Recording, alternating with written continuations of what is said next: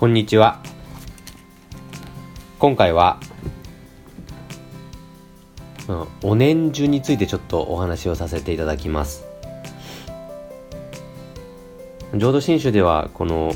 お年中という言い方を結構大切にするんですね。一般的にはどちらかというと数珠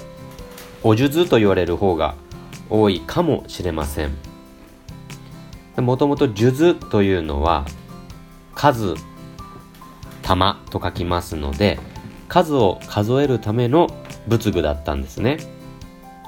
本来の数珠は玉がですね108つございます。108つと言いましたら煩悩の数ですね。ですので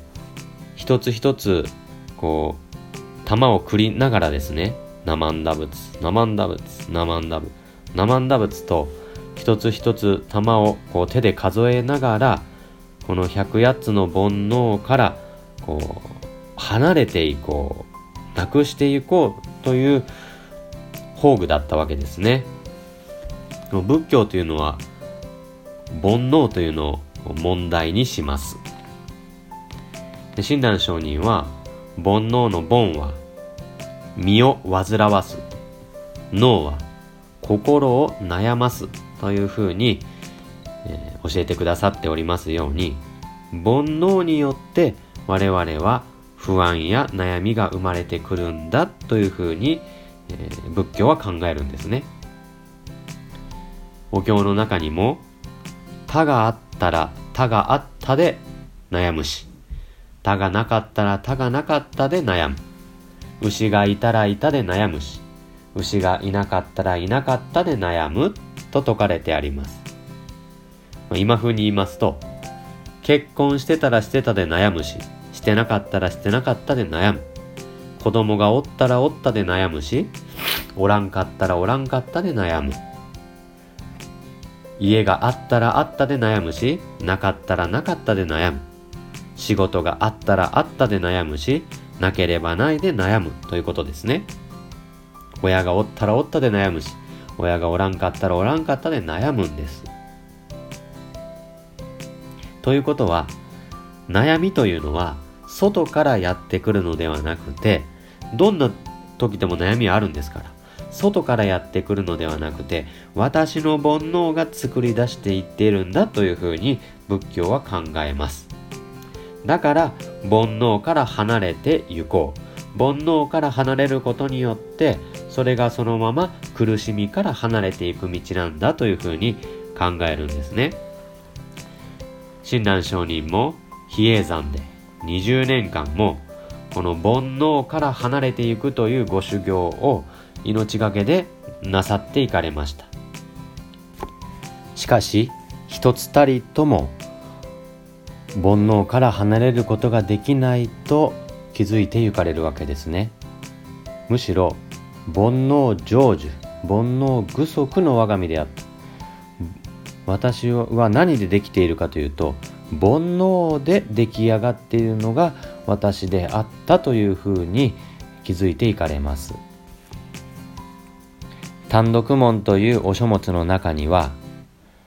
浄水を凝らすといえどもしきろうしきりに動き新月を感ずといえども猛運なを覆うと言われています。浄水というのは水を定めると書きますので こうまあ琵琶湖のですね水のように穏やかに波一つ立てないような心持ちになれば綺麗に月が映るのにこの私の心は常に妄想の雲が覆って大きな波が常に波立って全く真実をちゃんと見ることができません。常にもやもやもやもやして常に心がざわざわざわざわして人と来たりとも落ち着くことがありません。煩悩から逃れることができませんでしたと。伝わっております。それに悩まれた親鸞上人は法然上人のもとを訪ねられます。すると法然上人は往生死後念仏違本と説かれていくんですね。往生の業は念仏を本とす。救われるのはお念仏ただ一つですよっておっしゃるんです。煩悩があろうが煩悩がなかろうが賢かろうが愚かであろうが我々が救われる道はただお念仏一つですよっていうことです。ですから煩悩を抱えたまんまで歩める仏道悩みのあるまんま悲しみのど真ん中で出会っていける仏様が阿弥陀様という仏様でありましょう。親鸞上人は目の前で悲しんでいる方がいらっしゃったのであればあなたの悲しみは煩悩が作り出しているんだから煩悩から離れていきなさい。囚われる心から離れていきなさいとおっしゃるようなお方ではありません。悲しいね。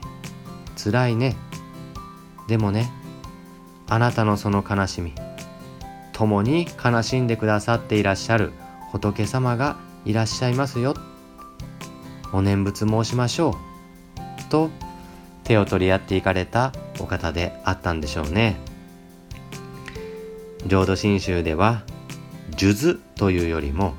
お念珠という言い方を大切にします。それはお念珠は煩悩から離れていくための宝具ではないからです。我々は煩悩から離れられません。煩悩を抱えてますからいろんな悩み事や悲しいことも起こってきますけれどもその一つ一つのご縁をですねただ悲しい出来事として終わっていくのではなくてああ仏様がおっしゃっていたことは本当だったなぁと仏法を味わうご縁にしていく。